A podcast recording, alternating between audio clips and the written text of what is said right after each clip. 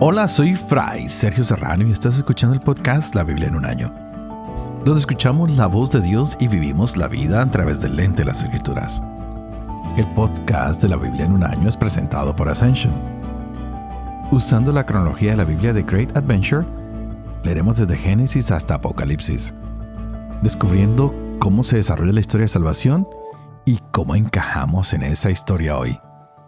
Estamos llegando a los finales días del reinado de Saúl, quien ha estado persiguiendo a David, quien David respeta y le perdona la vida una y otra vez.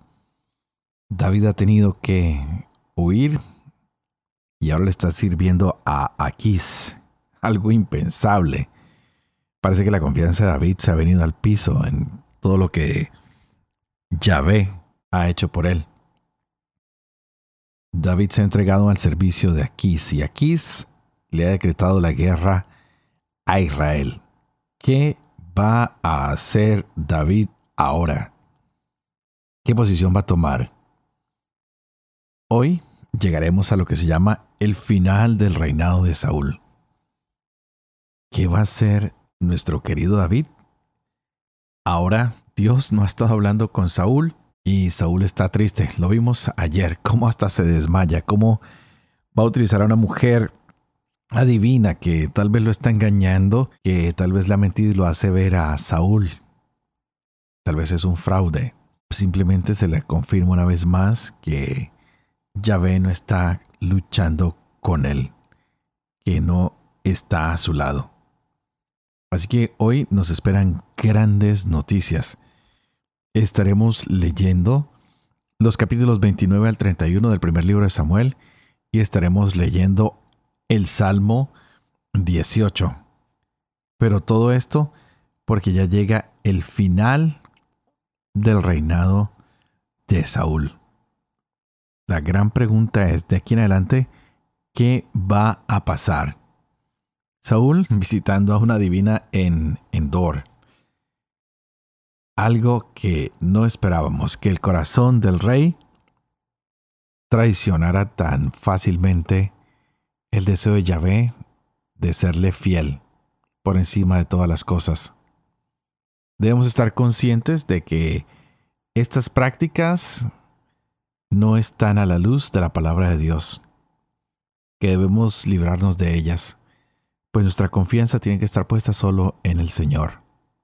Y recordemos que el que pone su confianza en el Señor nunca, nunca está defraudado. Este es el día 119. Empecemos.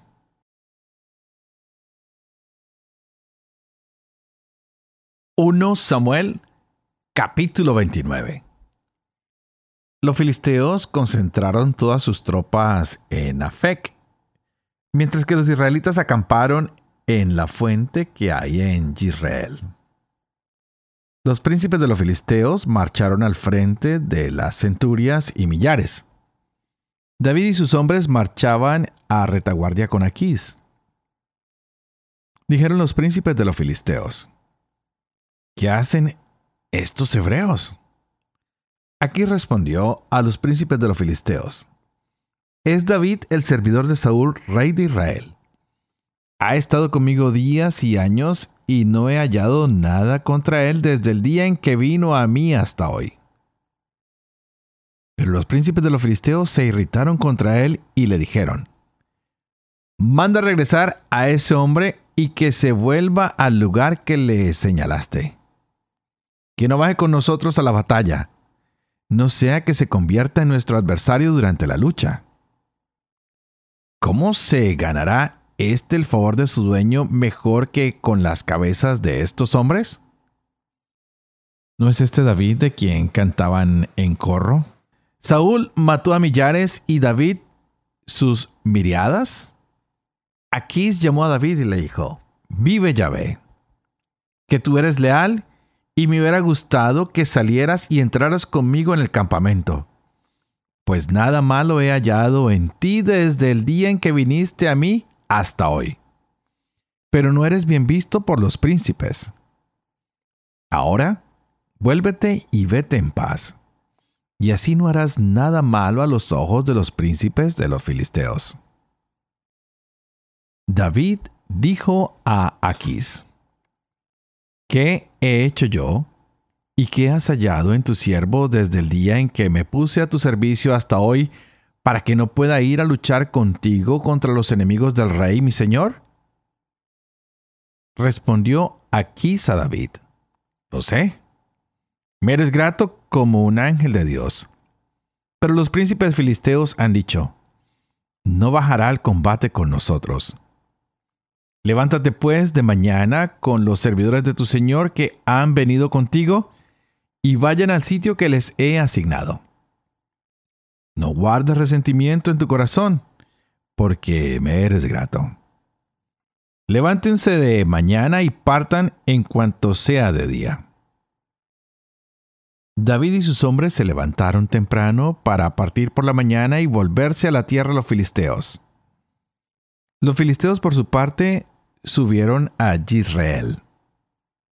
Cuando David y sus hombres llegaron al tercer día a Siselac, los amalecitas habían hecho una incursión contra el Negev y contra Siselac, y habían irrumpido en Siselac y la habían incendiado. Se llevaron las mujeres que había allí, a pequeños y grandes, pero no mataron a nadie, sino que se los llevaron cautivos y se fueron por su camino. Cuando David y sus hombres llegaron a la ciudad, vieron que estaba incendiada y que sus mujeres, hijos e hijas habían sido llevados. David y las tropas que con él estaban alzaron su voz y lloraron hasta quedar sin aliento. Habían sido llevadas las dos mujeres de David, Ahinoán de Israel y Abigail, mujer de Nabal de Carmelo. David se hallaba en grave apuro porque la gente hablaba de apedrearlo, pues el alma de todo el pueblo estaba llena de amargura, cada uno por sus hijos y sus hijas. Pero David halló fortaleza en Yahvé su Dios. Dijo David al sacerdote Abiatar, hijo de Ahimelech, Acércame el efod. Abiatar acercó el efod a David. Consultó David a Yahvé diciendo, ¿Debo perseguir a esta banda? ¿Le daré alcance?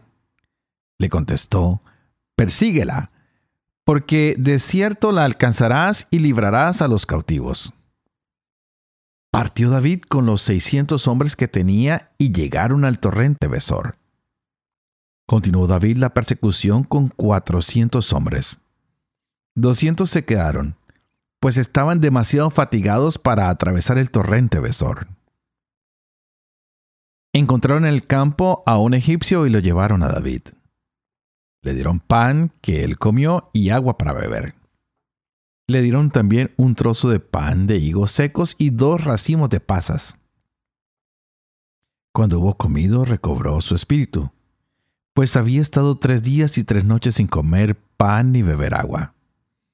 David le preguntó, ¿A quién perteneces y de dónde eres? Respondió, Soy un muchacho egipcio esclavo de una malecita, pero mi dueño me abandonó porque me puse enfermo hace tres días. Hemos hecho una incursión contra el Negev de los Quereteos y el de Judá y contra Negev de Caleb, y hemos incendiado Siselac. Le dijo David, ¿podrías guiarme hacia esa banda? Respondió, Júrame por Dios que no me matarás, y que no me entregarás en manos de mi dueño, y te guiaré hacia esa banda.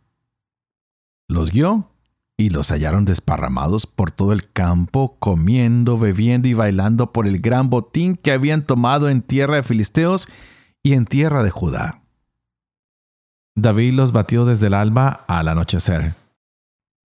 Solo se salvaron de entre ellos cuatrocientos jóvenes que montaron en camellos y huyeron. Salvó David todo lo que los amalecitas habían capturado. También rescató David a sus dos mujeres. Nada les faltó, ni pequeño ni grande, ni sus hijos, ni sus hijas, ni el botín, nada de cuanto les habían capturado. David se lo llevó todo.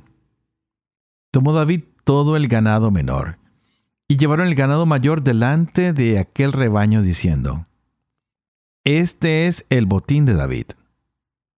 Llegó David donde los doscientos hombres que, demasiado fatigados para seguirlo, se habían quedado en el torrente Besor.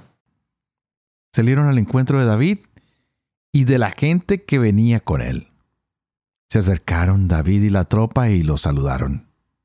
Pero todos los perversos y malvados de entre los hombres que habían ido con David contestaron, A los que no han venido conmigo, no se les dará el botín que hemos salvado, sino solo su mujer y sus hijos, que lo tomen y se vayan.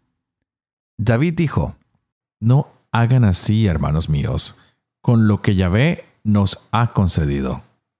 Nos ha guardado y ha entregado en nuestras manos a esa banda que vino contra nosotros.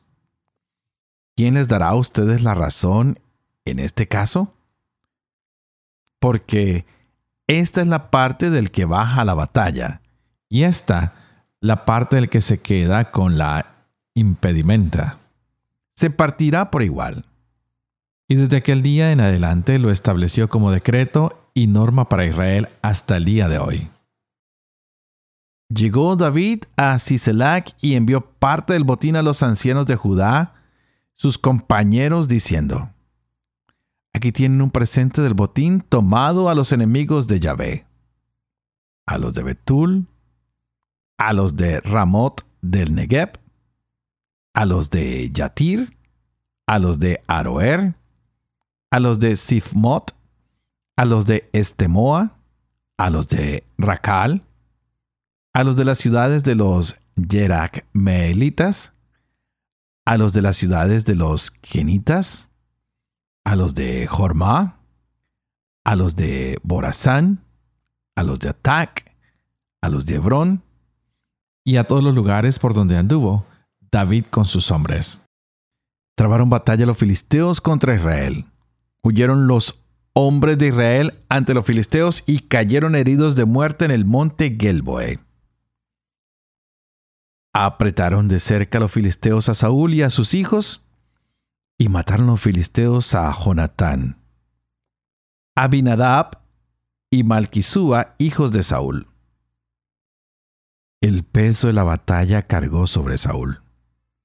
Lo descubrieron los tiradores, los hombres del arco, y se llenó de miedo ante los tiradores. Dijo Saúl a su escudero, Saca tu espada y traspásame, no sea que lleguen esos incircuncisos y hagan mofa de mí. Pero el escudero no quiso, pues estaba lleno de temor. Entonces Saúl tomó la espada y se arrojó sobre ella. Viendo el escudero que Saúl había muerto, se arrojó también sobre su espada y murió con él. Así murieron aquel día juntamente Saúl y sus tres hijos y su escudero, así como todos sus hombres.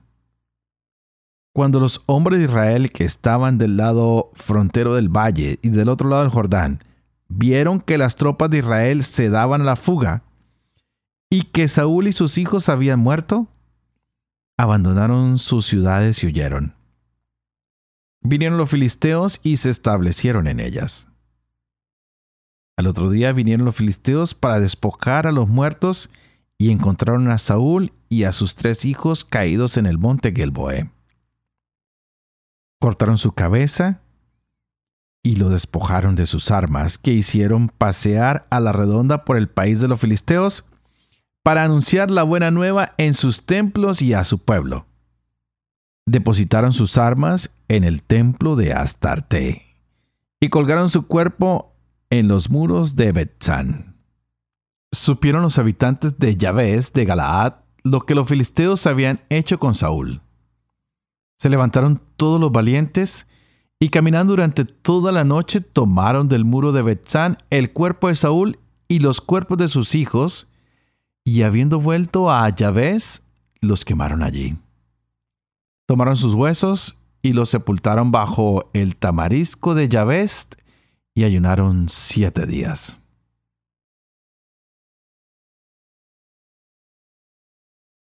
Salmo 18 del maestro de coro, del siervo de Yahvé David, que dirigió a Yahvé las palabras de este cántico el día en que Yahvé lo libró de todos sus enemigos y de las manos de Saúl.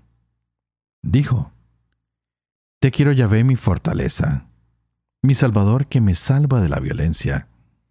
Yahvé mi roca y mi baluarte, mi liberador y mi Dios, la roca en que me amparo, mi escudo y mi fuerza salvadora, mi ciudadela y mi refugio.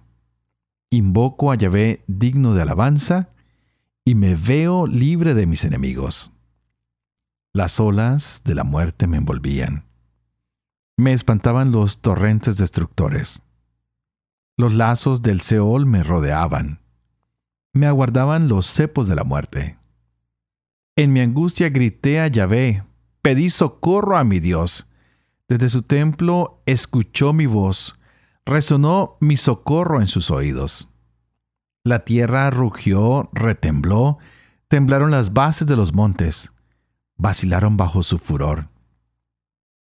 De su nariz salía una humareda, de su boca un fuego abrasador, y lanzaba carbones encendidos. Inclinó los cielos y bajó, con espeso nublado a sus pies. Volaba a lomos de un querubín sostenido por las alas del viento.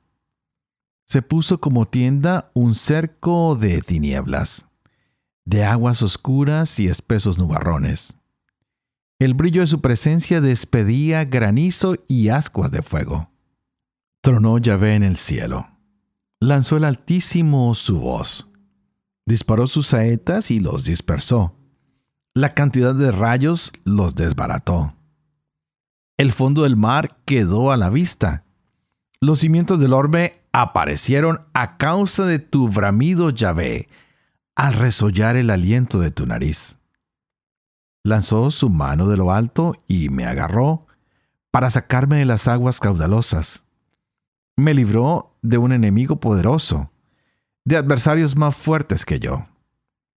Me aguardaba en el día de mi ruina, mas Yahvé fue un apoyo para mí me sacó a campo abierto, me quería y me salvó. Mi rectitud recompensa Yahvé, retribuye la pureza de mis manos, pues guardé los caminos de Yahvé y no me rebelé contra mi Dios. Pues tengo presentes sus normas, sus preceptos no aparto de mi lado. He sido irreprochable con él, y de incurrir en culpa me he guardado. Yahvé retribuye mi rectitud, la pureza de mis manos que Él conoce. Con el leal te muestras leal, intachable con el hombre sin tacha. Con el puro eres puro, y sagaz con el ladino. Tú que salvas a la gente humilde y abates los ojos altaneros. Tú, Yahvé, eres mi lámpara, mi Dios que alumbra mis tinieblas. Con tu ayuda yo fuerzo el cerco. Con mi Dios asalto la muralla. Dios es íntegro en su proceder. La palabra de Yahvé acrisolada, escudo de quienes se acogen a él. Pues, ¿quién es Dios fuera de Yahvé? ¿Quién roca sino solo nuestro Dios? El Dios que me ciñe de fuerza y hace mi conducta irreprochable. Que Hace mis pies como de sierva y en las alturas me sostiene en pie. Y adiestra mis manos para la lucha y mis brazos para tensar el arco. Tú me das tu escudo victorioso, tu diestra me sostiene. Multiplicas tus cuidados conmigo, al andar ensanchas mis pasos. Mis tobillos no se tuercen. Persigo a mis enemigos, les doy caza no vuelvo hasta que acabo con ellos. Los machaco. No pueden levantarse, sucumben debajo de mis pies. Me ciñes de valor para el combate. Sometes bajo mi pie a mis agresores. Pones en fuga a mis enemigos. Exterminas a los que me odian. Piden auxilio y nadie los salva. a Yahvé y no le responde. Los reduzco como polvo al viento, los piso como barro de las calles. Me libras de los pleitos de mi pueblo. Me pones al frente de naciones, pueblos desconocidos me sirven. Los extranjeros me adulan. Todo oídos me obedecen. Los extranjeros se acobardan, dejan temblando sus refugios. Viva Yahvé, bendita sea mi roca. Sea ensalzado mi Dios Salvador, el Dios que me concede la venganza y abate los pueblos a mis plantas. Tú me libras de mis enemigos. Me exaltas sobre mis agresores. Me salvas del hombre violento. Por eso te alabaré entre las naciones. En tu honor Yahvé cantaré. Él ennoblece las victorias de su rey y muestra su amor a su ungido, a David, y su linaje para siempre.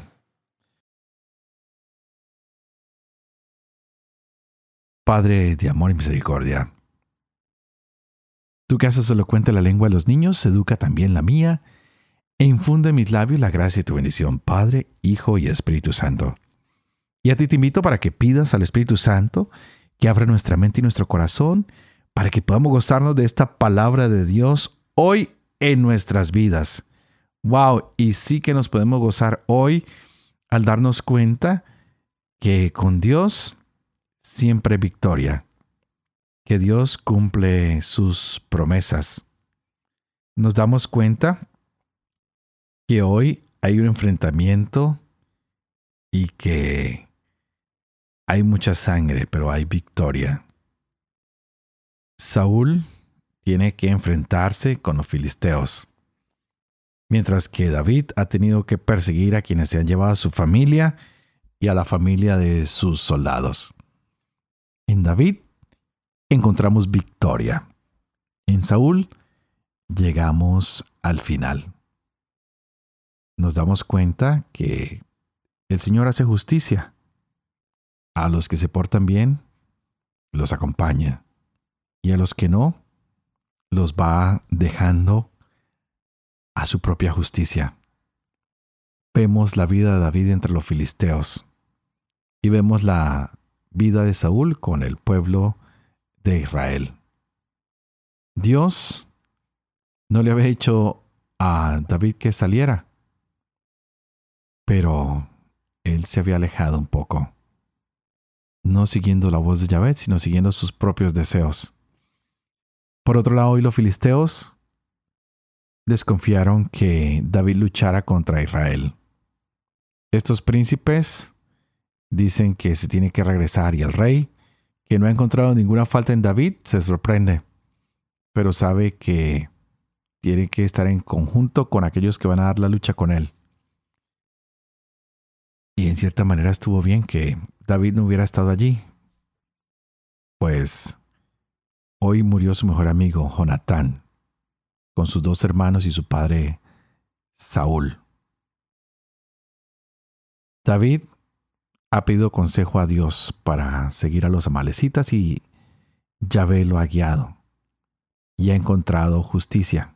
Y de esa misma manera David se porta, repartiendo el botín por igual, tanto con los 400 hombres que dieron la batalla como con los 200 que no pasaron. Aparte de eso, vimos que envió obsequios a sus amigos, y el botín fue bien repartido. David ha luchado contra los amalecitas porque estos han destruido la ciudad, le han prendido fuego. Imaginémonos a David en este momento tan difícil para él cuando tuvo miedo también porque parecía que le iban a apedrear, pero puso su confianza en el Señor. ¿En quién pones tú la confianza cuando todo parece venirse encima. ¿En quién estás poniendo la confianza cada vez que incluso los propios tuyos se regresan contra ti? Hemos llegado al final del primer libro de Samuel. Y podríamos pensar que no hay ninguna cosa especial sino la muerte de Saúl. Pues bien, en realidad, esta historia no termina aquí. Vamos a iniciar en el próximo capítulo, es decir, mañana, el segundo libro de Samuel, y tendremos registrados muchos más hechos que van a llegar a nosotros. Será el principio del reinado de David. Con esto hemos aprendido que es mejor obedecer y hacerle caso al Señor que desobedecerlo y dejar que nuestro corazón sea parte de Él. Qué interesante que hoy tú y yo podemos decir, Señor, queremos terminar nuestra vida en buena dirección, así que ayúdanos a serte fieles, que nuestro corazón esté siempre contigo. No queremos tener una historia trágica, no queremos tener un final como el de Saúl, que con él arrastró a su familia, arrastró a sus hijos, a su pueblo, solo porque se alejó de tu amor y tu misericordia. Así que tú y yo, mejor acerquemos a nuestra familia, a nuestros hermanos, a nuestros amigos, a nuestro pueblo, a la gracia y la misericordia de Dios que se nos revela cada día. Así que esta oportunidad que tenemos hoy, que sea una oportunidad de restablecer nuestra relación de ese amor personal con Cristo, con Dios, para que vivamos nuestra vida de manera apropiada y de esa manera podamos decir, Señor, hemos dado el combate en tu nombre y en tu nombre hemos vencido pero que sea un combate de paz, de reconciliación y de amor. Y antes de despedirme, como siempre, quiero pedirles que por favor oren por mí, para que yo pueda ser fiel a este ministerio que se me ha confiado, para que pueda vivir con fe lo que leo, lo que comparto con ustedes, para que pueda enseñar siempre la verdad y para que pueda cumplir lo que he enseñado. Y que la bendición de Dios Toporoso, que es Padre, Hijo y Espíritu Santo, descienda sobre cada uno de ustedes y los acompañe siempre. Que Dios los bendiga.